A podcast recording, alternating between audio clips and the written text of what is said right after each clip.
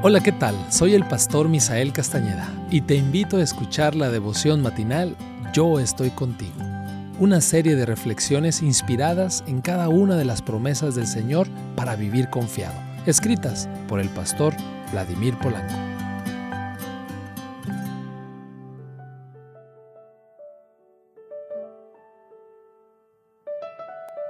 Me da mucho gusto poder saludarte en esta mañana. Te saluda Kiriat Palafox y el texto del día de hoy lo encontramos en Romanos capítulo 12 versículo 2. No os conforméis a este mundo, sino transformaos por medio de la renovación de nuestro entendimiento. El título, Transformaos por medio de la renovación. Admiro la obra del artista mexicano Pedro Reyes. Hace algunos años, él asumió un compromiso activo para disminuir los altos índices de violencia de Ciudad Juárez y organizó una campaña para que la gente entregara sus armas de fuego.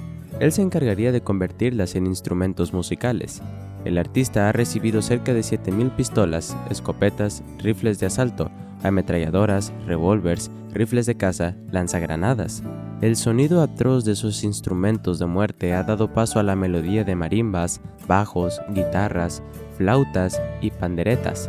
Cuando leí acerca de la obra del señor Reyes, recordé esta impactante declaración inspirada. No os conforméis a este mundo, sino transformaos por medio de la renovación de vuestro entendimiento para que comprobéis cuál es la buena voluntad de Dios, agradable y perfecta. Dos modos de vida, conformarse o transformarse. Satanás y el mundo tratan de conformarnos. El plan de Dios es transformarnos. El verbo griego que usó Pablo para hablar de transformación es un imperativo pasivo, algo intraducible al español en una sola palabra. La idea del verbo es que Dios nos da una orden, pero nosotros no tomamos parte activa en el cumplimiento de esta. Es decir, Dios ordena que nos transformemos, pero el agente de transformación es Dios mismo. Es un mandato que se convierte en una promesa para nosotros. Somos el arma de fuego y Él es el artista celestial que hará de cada uno un instrumento de vida. La forma en que Elena G. de White expresa esta verdad merece nuestra reflexión a lo largo de este día.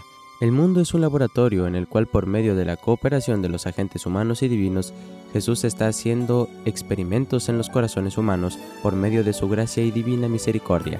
Los ángeles se asombran al contemplar la transformación del carácter realizada en los que se entregan a Dios y expresan su gozo en cantos de arrobada alabanza al Señor y al Cordero. Ven a los que son por naturaleza hijos de ira convertirse y llegar a ser colaboradores con Cristo para atraer almas a Dios. Ven a los que están en tinieblas transformarse en luces que resplandecen en medio de la noche moral de esta generación perversa. No te conformes a este mundo.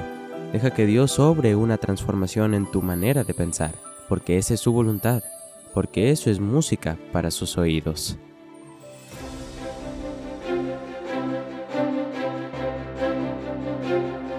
Esta es una producción de la Iglesia Adventista Universitaria de Montemorelos en México. Recuerda, pon a Dios en primer lugar y que tu vida sea un ejemplo para los demás. Te saluda el pastor Francisco Soto. Hasta la próxima.